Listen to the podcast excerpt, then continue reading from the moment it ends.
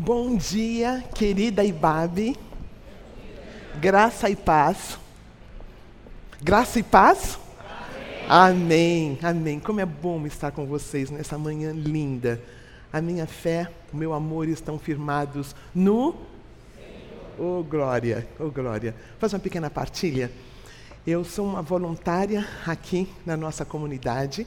Eu cheguei para Ibabe em 1999, faz 23 anos. E eu tinha chegado dos Estados Unidos há muito pouco tempo, há muito pouco tempo. E eu gostei muito dessa comunidade.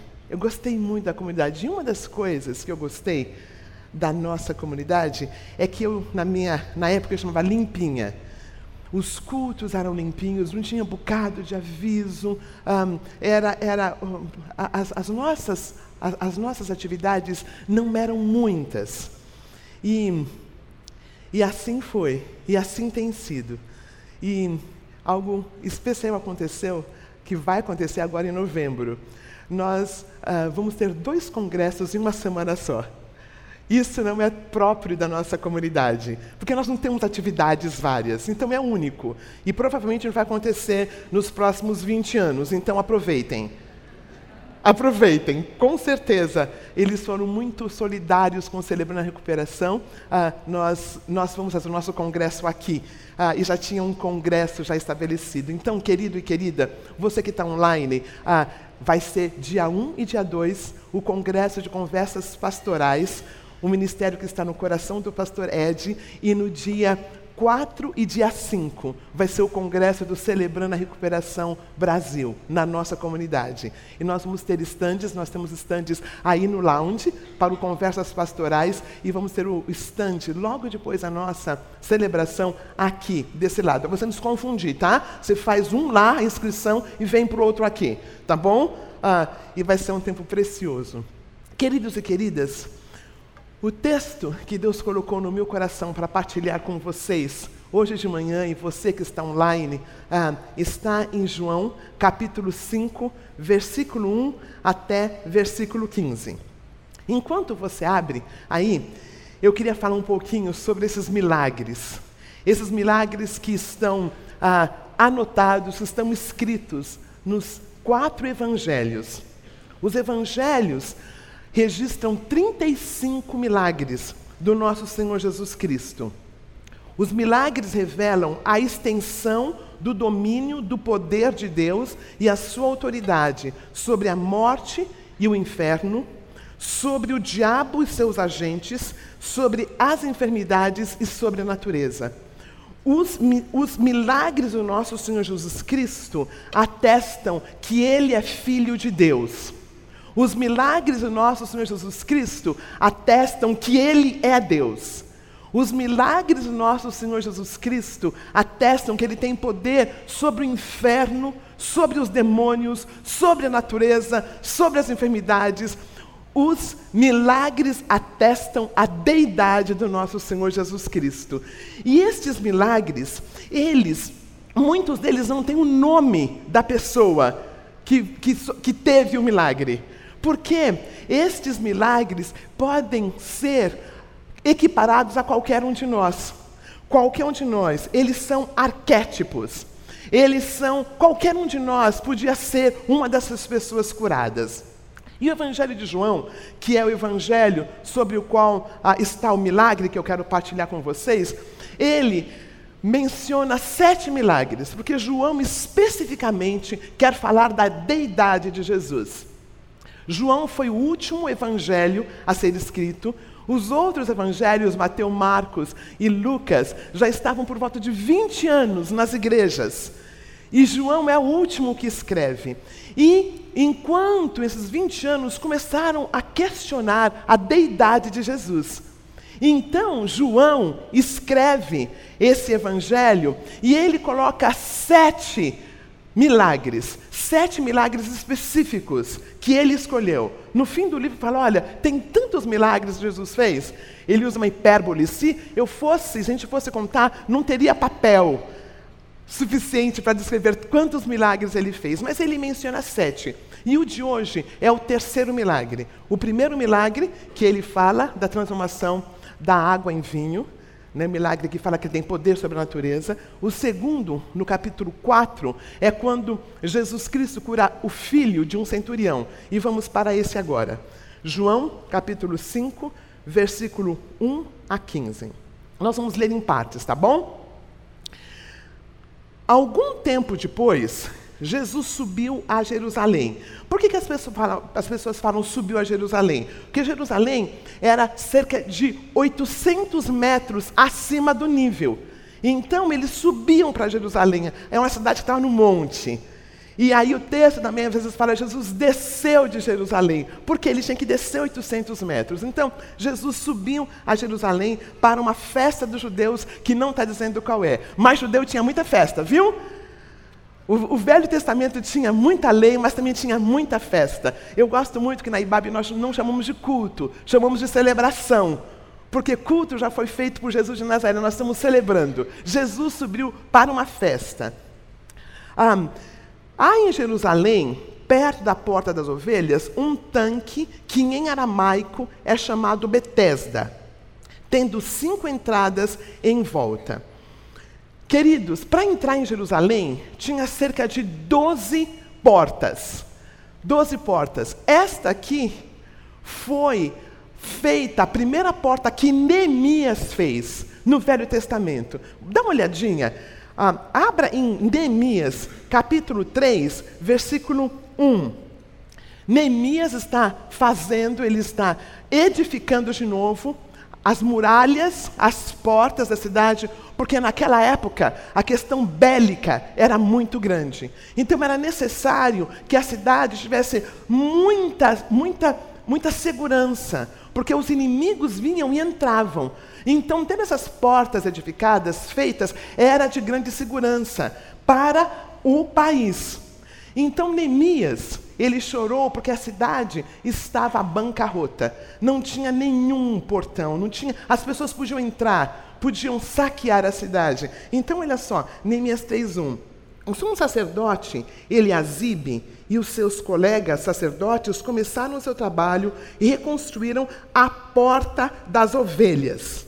Eles a consagraram e colocaram as portas no lugar. Então, a primeira porta que Neemias fez no Velho Testamento foi essa, na qual Jesus entrou.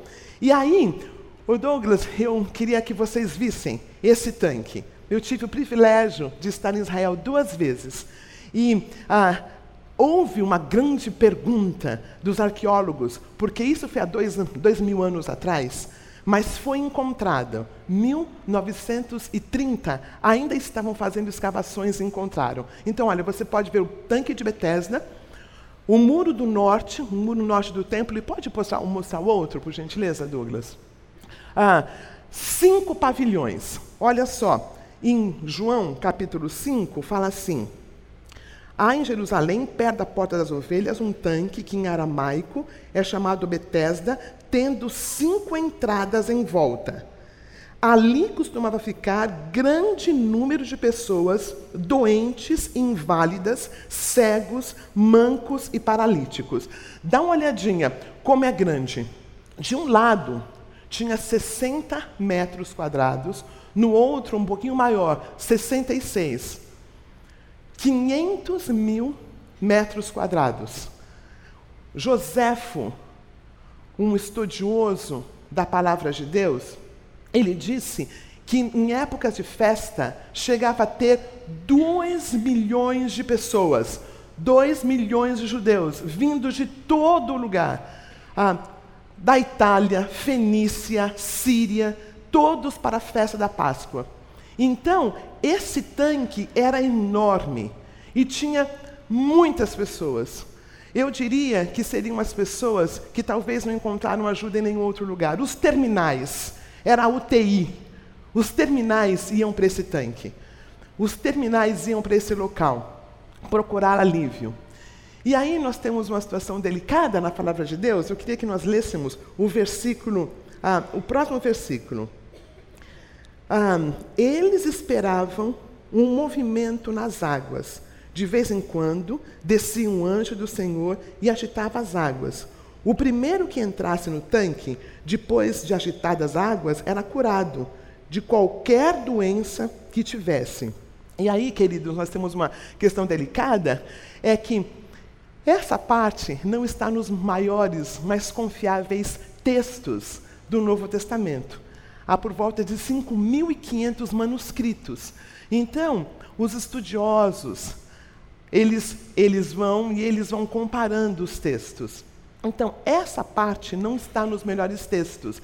Na minha tradução, fala assim: a maioria dos manuscritos mais antigos não trazem esta frase. E muitas traduções têm um, um colchetinho dizendo que uh, não está nos maiores textos. Então, eles colocaram porque não contradiz nada da palavra de Deus.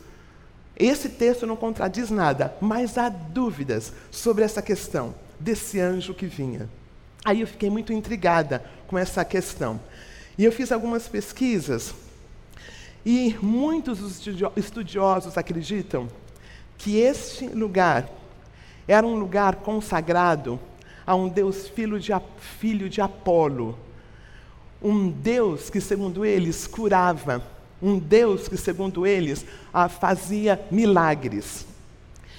E aí, esses estudiosos falam que as barbas, as barbas do poder de Deus revelado no Novo Testamento, os sacerdotes da época permitiam e facilitavam uma, uma, um culto pagão. Lembra quando Jesus fala sepulcros caiados? Jesus fala para os mestres da lei: vocês sepulcros caiados, vocês que têm tanta dificuldade com uma mosca, mas engolem um elefante. Jesus Cristo, ele era muito compassivo com todas as pessoas, mas ele era rígido com os religiosos. Os religiosos da lei possivelmente se aproveitavam deste lugar, porque veja, se tinha um anjo que movia as águas, então, se eu ficasse mais perto das águas, eu podia mergulhar primeiro. Então, existe a possibilidade de que eles facilitavam em questões monetárias para que ficasse um grupo mais perto das águas. Para aquelas pessoas que estavam ali, que tinham algum poder ah, socioeconômico, eles podiam pagar para alguns desses sacerdotes os colocar na frente. Entendeu que pode ter havido toda uma questão aí. Aí tinha uma questão delicada. Aí, segundo o texto, segundo o texto, um dos que estavam ali era paralítico, fazia 38 anos. Quando o viu deitado e soube que ele vivia naquele estado durante tanto tempo, Jesus lhe perguntou: Você quer ser curado? Olha só que coisa linda. Jesus escolhe a porta das ovelhas. Ele está indo para uma festa, mas ele decide passar nesse lugar, nessa UTI com centenas de pessoas doentes, com centenas de paralíticos, com centenas de surdos, mudos, leprosos. Ele escolhe passar, ele entra por esta porta específica que dá em Betesda e ele encontra um homem. E ele faz essa pergunta que parece ser tão estranha: Você quer ser curado? O título da mensagem que Deus deu no meu coração é: Você quer ser curado? Não parece óbvio que esse rapaz quer ser curado? Não parece óbvio? 38 anos. 38 anos, queridos e queridas, não foi uma semana, não foi duas, não foi um mês, não foi, foram 38 anos que ele é levado ali. Algumas coisas sobre esse homem. Primeiro lugar, e alguém o levava para que ele ficasse lá. Ele ficava lá e não esmolando. Ele era persistente. Mas a sensação que eu tenho é que ele já estava lá tanto tempo. Já estava lá tanto tempo que talvez ficou confortável. Sabe quando a gente fica confortável na nossa miséria? Você entende? Sabe quando a gente fica confortável na nossa miséria? Sabe que a gente está tão acostumadinho. Ele tão acostumadinho quando Jesus faz essa pergunta, é como se Jesus ah, o fizesse se autorizar. O fizesse se autorizar. Você quer? Você quer? Olha, você vem aqui, né, já faz. Olha, queridos, ele, ele está doente há 38 anos. Não significa que ele tem 38 anos. Ele é mais velho. Talvez ele ficou paralítico depois, talvez um acidente, nós não sabemos. Mas Jesus o incita. Ele faz essa pergunta: Você quer ser curado? E é muito linda a resposta dele. Olha a resposta dele: Senhor, não tenho ninguém que me ajude a entrar no tanque. E quando a água é agitada. E enquanto estou tentando entrar, outro chega antes de mim. A princípio eu falei, Jesus pergunta uma coisa e ele responde outra. É isso que a gente sempre diz, não é? é Jesus pergunta uma coisa e ele responde outra, mas não é não. Ele responde o que ele sabe. Na cabeça dele só tinha um jeito de ser curado. Na cabeça dele só tinha uma maneira de ser curado, que era com o mover das águas. Querido, eu fiquei pensando em mim. Fiquei pensando, sabe quando a gente acha que só tem um jeito de conseguir aquela bênção?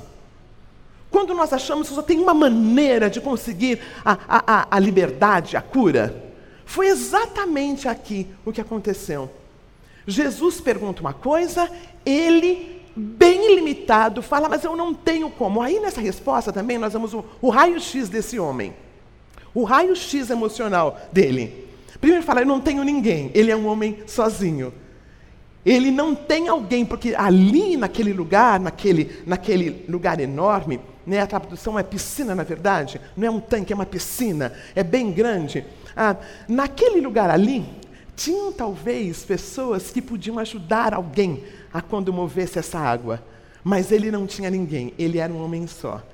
Eu também consigo perceber a amargura. Você consegue perceber a amargura? Quando ele fala, Senhor, eu não tenho ninguém que me ajude a entrar no tanque. Como assim, se eu quero ser curado? Claro que eu quero, mas não tem ninguém para me ajudar. Não tem ninguém para me ajudar. E aí, quando a água é agitada, alguém entra antes de mim. Quando a água é agitada, enquanto eu estou tentando entrar, antes chega antes de mim. Consegue perceber a derrota? Consegue perceber o coração dolorido? Consegue perceber isso? Essa dor. Jesus pergunta, ele responde, e ele responde de um jeito tão dolorido, e eu lembrei muito de mim. Você consegue se ver? Esperando um milagre, talvez não 38 anos, e você pensa que só tem um jeito, que só tem um jeito de alcançar esse milagre, e Jesus está ali falando, e Jesus graciosamente fala: levanta-te, pegue a tua maca e ande. Parece tudo desencontrado nesse texto.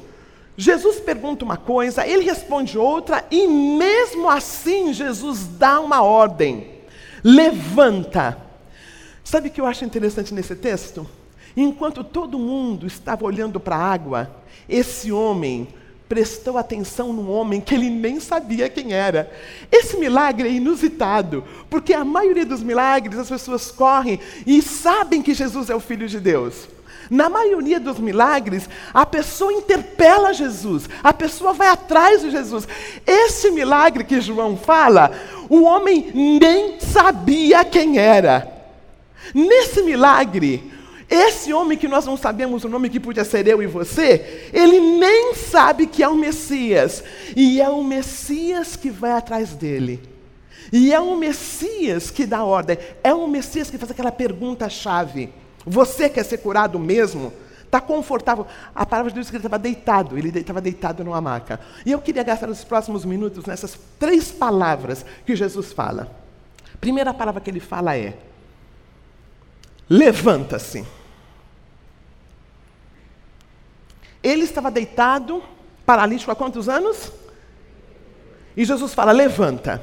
Você está vendo tudo na perspectiva de alguém deitado levanta. Quando eu preparei esse texto, essa palavra ficou no meu coração, Roseni, levanta. Roseni, você quer ser curada? Roseni, levanta. Olhe numa outra perspectiva.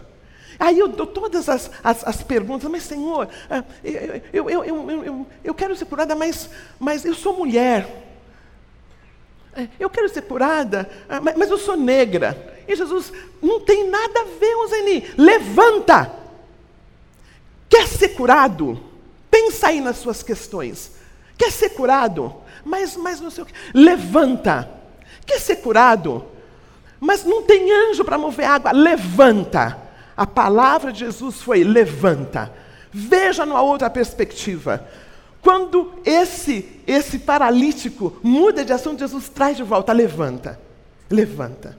Aí ele fala a segunda coisa, que me pareceu também muito estranha. Pegue a sua maca. Gente, quem é que depois de ser curado vai ter que levar a cadeira de roda? Quem é que depois de ser curado vai querer ah, que, que ele leve a maca? Mas Jesus, por alguma razão, lembra-se, quando ele cura o cego de Jericó, o cego de Jericó, ele deixa, ele tinha um manto que significava que ele podia ser mendigo, que Israel, que, que, que o povo, que o romano permitia que ele usasse. Quando ah, ele é curado, ele deixa aquele manto, mas nesse, nesse milagre, Jesus fala: pega a maca. E eu fiquei pensando e pesquisando algumas razões pelas quais Jesus pode ter falado isto. Um, e se você me permite, eu queria trazer uma situação do Novo Testamento, que é quando Jesus ele, ele morre e os discípulos estão todos desanimados. Porque Jesus várias vezes disse que ele ia morrer, mas os discípulos, eles não conseguiam entender, não era na cabeça, era no coração. Eles não podiam entender que Jesus morria, morreria. E Jesus morre. E tem os dois discípulos de Emaús, vocês lembram? Eles estão caminhando e Jesus entra na conversa. E Jesus faz uma exegese do Velho Testamento explicando que Jesus precisava morrer. Mas eles não, não reconhecem Jesus ainda. Aí, eles o convidam para passar a, a noite na casa deles. Vocês lembram dessa história do caminho de Emaús? Aí, queridos, vocês lembram que Jesus, por alguma razão, ele pega o pão e quando ele parte o pão, os olhos dele se abrem. Lembram-se? Eu fiquei pensando, o que é que Jesus fez ali para que, que ele fosse reconhecido? Pensa comigo. O que, o que aconteceu que de repente eles reconheceram? Pensa comigo. Ele pega o pão. O que é que possivelmente eles viram quando Jesus pegou o pão? Alguém fala? Uhum. Possivelmente eles viram as cicatrizes, possivelmente, tá? Isso é uma, uma, uma interpretação minha e de alguns, algumas outras pessoas. Eu acredito que Jesus pediu para que o paralítico pegasse a, mar, a maca, porque aquela maca era a cicatriz do que fora feito com ele. Aquela maca o lembraria de que ele foi curado pela graça dele, porque é muito fácil começarmos a nos achar. Porque veja, ele não pediu, ele não reconheceu esse Messias, mas esse Messias foi ao encontro dele. Quem sabe Jesus não falou, é perigoso você começar a se achar. Pegue a maca. Queridos, as cicatrizes das nossas vidas, elas nos mantêm humildes. As cicatrizes, elas fazem com que as pessoas nos veem de um jeito diferente. Muitos de nós queremos esquecer que aconteceu alguma coisa. Muitos de nós queremos que ninguém saiba. Não. Existe algo belo que é quando eu consigo testemunhar do que Deus fez. Agora, sem, sem, sem sangue, é só cicatriz, não tem marcas. Eu acredito que Jesus pediu para esse paralítico carregar a maca para que ele se mantivesse humilde. O orgulho é exatamente aquilo que nos aprisiona. Não tem pecado se não tem orgulho. É o orgulho que é a base de todas as nossas áreas de recuperação. Então Jesus fala: levanta, levanta, mas não esqueça que a graça quem te deu fui eu, não foi você. Levanta, pegue a maca. E a terceira palavra que ele fala, ande. Você está no meio desse misticismo religioso, há cerca de, de 38 anos. Saia desse lugar. Saia desse lugar, que talvez seja um lugar oferecido a esse Deus esse Deus da medicina. Até hoje tem essas, essas questões. Não tem, não tem né, são duas serpentes né, que mostram. É, é um Deus grego, é um Deus greco-romano. E ele fala: ande, saia daqui. Querido, querida, Jesus foi atrás dele. Jesus entra pela porta das ovelhas. Jesus o encontra. Ele olha para Jesus e não para a água. E ele entende que ele pode andar.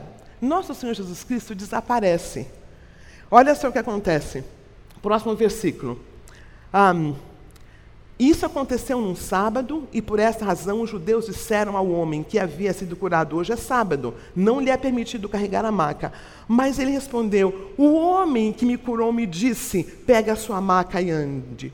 Então lhe perguntaram: quem é esse homem que lhe mandou pegar a maca e andar? O homem que fora curado não tinha ideia de quem era ele, pois Jesus havia desaparecido no meio da multidão, típico de Jesus. Ele era Deus, ele sabia quem ele era. Ele não precisava que as pessoas dissessem: Olha, curou o homem. Ele desapareceu. Ele fazia a obra que ele tinha que fazer e ele desapareceu. Agora, o que chama muita atenção nesse texto, queridos, qual foi o primeiro lugar que esse paralítico foi depois da sua cura? Qual foi o primeiro lugar? Para o templo. Jesus o cura. Ele está há 38 anos sem andar e ele vai para o templo. E eu pensei aqui, querido, querida, onde está o lugar da nossa celebração hoje em dia? Onde está o lugar da celebração hoje em dia? Ele vai para o templo.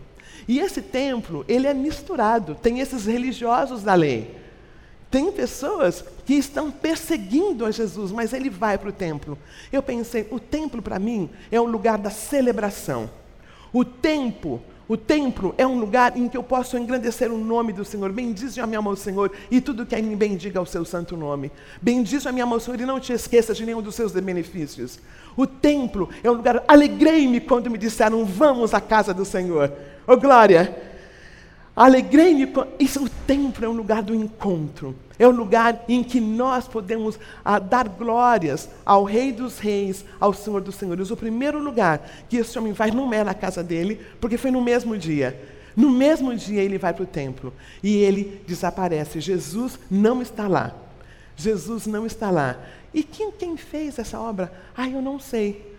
Aí, o último versículo, ele fala assim: Mais tarde, Jesus o encontrou no templo e lhe disse: Olhe, você está curado. Não volte a pecar, para que algo pior não lhe aconteça. O homem foi contar aos judeus que fora Jesus que o tinha curado. Esse aqui, não volte a pecar, eu acredito que esse homem sabia que aquele lugar onde ele estava não era um lugar propício para a cura. Não volte ao misticismo. Aí, queridos e queridas, eu fiquei pensando: qual é a piscina de Betesda da minha vida? Onde é o lugar que eu fico lá deitadinha durante anos e não percebo que a cura não vai acontecer, porque eu estou olhando para o lugar errado? Em nenhum lugar no Novo Testamento se fala mais de Betesda, fala de Siloé o tanque de Siloé, que era de fato um tanque que não tinha deuses envolvidos. Em nenhum lugar mais se fala dessa, desse tanque de Betesda. Querido, querida, onde é o teu, a tua piscina de Betesda? Onde é que a gente tem ficado 38 anos esperando uma cura e não é lá, é na pessoa de Jesus Cristo? Onde é que nós temos estado com as nossas dores, com os nossos traumas, com as nossas questões, que não é na pessoa de Jesus Cristo. Entende o ponto? Onde é o teu, a tua piscina de Betesda? Eu vou falar da minha, uma pequena partilha. A minha, minha piscina de Betesda foi a minha educação. Foram dois bacharelados, foram três mestrados, eu comecei um doutorado. E eu me achava. Nunca pegava minha maca, sabe? A minha maca nunca pegava. Eu me achava. Tá bom. Eu estava numa situação inferior, nesses estudos foram nos Estados Unidos, então eu fiquei 10 anos lá. 10 anos estudando a palavra de Deus e música e teologia e tudo mais. 10 anos. Preparando esse estudo, eu descobri que a parte educacional é a minha Betesda. É o lugar onde eu ficava confortável, deitadinha ali. Sabe o lugar onde encontrei Jesus de Nazaré? De fato, agradeço a Deus pelos estudos. Mas quando cheguei aqui, em 1999, eu descobri um Jesus. Eu descobri um Jesus que me amava, que corria atrás de mim. Até então, até então, eu achava que eu que tinha que correr atrás de Jesus. Eu era muito disciplinada, ainda sou, com a leitura da palavra de Deus, com memorização da Bíblia. Mas eu achava que aquilo me dava segurança. Querido e querida, Betesda é um lugar onde nós ficamos sem que nada aconteça. Aí, quando nós olhamos para Jesus de Nazaré e a palavra dele, a palavra dele foi tão direta, não foi? Ele chega pela, pela, pela, pela, porta das ovelhas, ele passa naquela multidão de pessoas e acha aquele homem. E acha aquele homem. E você quer ser curado? Entende? Como é, e, e a palavra dele, três palavras: levanta, pega a tua maca e ande. Essa é a ordem que ele tem para nós esta manhã. Descubra onde é a tua Betesda. Descubra onde está confortável. Ai, eu sei que eu estou num relacionamento disfuncional, eu sei que está muito ruim, mas sabe, é que se eu deixar essa amiga, eu vou ficar sem amigas porque é a única amiga que eu tenho. Ah, esse trabalho está acabando comigo, de fato, eu estou sendo extorquida fisicamente, emocionalmente, mas a segunda proposta de trabalho eu ganho muito pouco, então é melhor ficar aqui mesmo. Consegue, veja como a gente consegue fazer, mas você quer ser curada? Mas você quer ser curado? Confie que Deus vai dar a graça. Confie na palavra de Deus.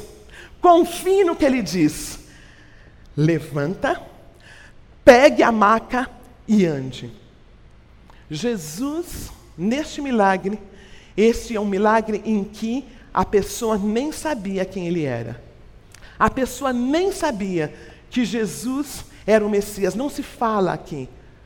Porque nós acreditamos que quem de fato nos encontra é Jesus de Nazaré. Quem de fato nos encontra é Jesus de Nazaré. Voltando nesse texto, querido e querida, você quer ser curado? Você quer ser curado? Ah, mas você quer ser curado, mas o anjo está no lugar errado. É a palavra de Deus. É a palavra de Deus que nos interpela. Mas esse homem ele estava no lugar entre aspas errado. Ele não sabia a resposta certa e Deus o curou. Porque pela graça sois salvos mediante a fé. Isto não vem de vós, é dom de Deus, não de obras, para que ninguém se glorie. Você é encontrado pela. Você é encontrado pela. Pela graça, meus irmãos, não é pelos estudos bíblicos, amém pelos estudos bíblicos, não é, é, e sabe como se manifesta? Sabe como, como se manifesta em relacionamento? Quer saber onde você está no teu processo? Com quem você se relaciona? Esse homem, 38 anos, sabe o que eu acredito? Esse tanque de Betesda, na verdade, era o templo. A palavra Betesda é casa da misericórdia. Mas ali era a casa da competição. Concorda? O mais rápido entrava na água. Não me parece ser Jesus. Porque Jesus, Jesus quando ele entra, ele vai para o que não consegue entrar na piscina, amém? Jesus quando entra, vê aquele grupo, vê aqueles que talvez ganharam um dinheirinho, sabe? Ah, para poder ficar mais perto da água, Jesus não vai para o mais forte. Jesus não vai para aquele que consegue chegar na água. Jesus passa direto e vai para um que não tinha condições de chegar na água. Esta é de fato a graça de Deus. Quando nós entendemos, porque tinha algo especial desse homem, ele não respondeu certo, ele não sabia que era o Messias, mas ele era persistente. Eu queria terminar com isto. Ele era um homem persistente. Ele estava enroladinho. Ele, na minha opinião, estava perdido em algumas áreas. Mas Jesus viu o coração dele. Igualzinho eu. Igualzinho você. Sabe quando a gente fica meio confuso? Mas Deus vê o nosso coração e Jesus entra pela porta das ovelhas, ele passa pela piscina enorme, 500 metros quadrados, e encontra o paralítico. Faz a pergunta e ele responde errado. E mesmo assim, Deus, pela graça dele, o cura. Amém? Não é algo precioso, queridos, que não tem a ver conosco, tem a ver com a graça de Deus, porque pela graça sois salvos. E a pergunta é: você quer ser curado? Qual é a tua desculpa? Você quer ser curado? Você quer essa graça? Quando ele sai, ele vai para o templo. Quando ele sai, ele vai para o templo, ele vai louvar a Deus. O nosso desafio hoje, o desafio que quero partilhar com você é: descubra qual é o seu tanque, o lugar confortável que você está há 38 anos. Descubra. Entenda que você pode levantar. Não esqueça da maca, queridos e queridas. Não esqueça de lembrar onde você esteve. Aquele abuso que você sofreu, Aquela situação que você padeceu, ela não te define, é só uma marca. Aquele homem, quando ele sai daquele lugar, 38 anos, querendo deixar aquela maca, queridos, aquela maca não era cheirosa, não. Não era cheirosa. Mas Jesus fala: leva, para lembrar. Nunca nos esqueçamos de onde Deus nos tirou e onde Ele tem nos colocado. Nunca nos esqueçamos que a graça dEle é melhor que a vida. Não importa o que você tem passado. Não importa qual é o seu sofrimento de 38 anos. Não importa. Deus pode curar. Amém? Não vai ser no conforto de um pensamento mágico. Não vai ser no conforto de um pensamento. Ah, não, vou ficar aqui, não tenho que fazer nada. No celebrando, nós temos as quartas-feiras, né? E, e é um relacionamento com Jesus que nos cura. E as pessoas chegam e falam assim, mas cadê o, cadê o psicólogo? Mas cadê o, o psiquiatra? Mas cadê? Esses, esses queridos estão todos lá, como celebrantes. Esses que, como celebrantes. Porque no processo de recuperação, Deus usa profissionais da saúde e amém. Querida e querida, eu amo esses profissionais da saúde, louvado seja o nome de Deus por eles, mas quem cura é Jesus de Nazaré. Quem cura é Jesus de Nazaré. Então, pense um pouquinho, querido e querida. O teu caminhar com Jesus de Nazaré, como tem sido? Como tem sido o seu tempo na palavra? A palavra porque a palavra de Deus é, mais, é viva, eficaz e mais penetrante que qualquer espada de dois gumes e penetra a ponto de dividir alma e espírito, juntas e medulas, e é apta para discernir os pensamentos e propósitos do coração. Achada tuas palavras, logo as comi, a palavra de Jesus. A palavra que Jesus diz para aquele homem, três palavras que o leva, que o levanta de um lugar no qual ele está há 38 anos. Palavra forte, palavra de poder, palavra que salva, palavra salvífica. Levanta, pegue tua, tua, tua maca e anda. Querido, Jesus entra pela porta das ovelhas. Ele passa por aquele lugar com centenas de doentes e ele vai para o vulnerável. E faz a pergunta para implicá-lo, para fazer com que ele queira, mas Senhor, eu, eu, eu quero.